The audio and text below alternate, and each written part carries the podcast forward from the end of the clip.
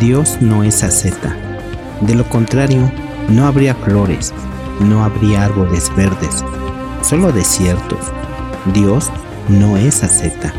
De lo contrario, no habría canción en la vida, no habría danza en la vida, solo cementerios y cementerios. Dios no es asceta, Dios disfruta la vida. Dios es más epicúreo de lo que puedes imaginar. Si piensas en Dios, piensa en términos de epicuro. Dios está en búsqueda constante de más felicidad, alegría y éxtasis. Vida, amor, amor y risas.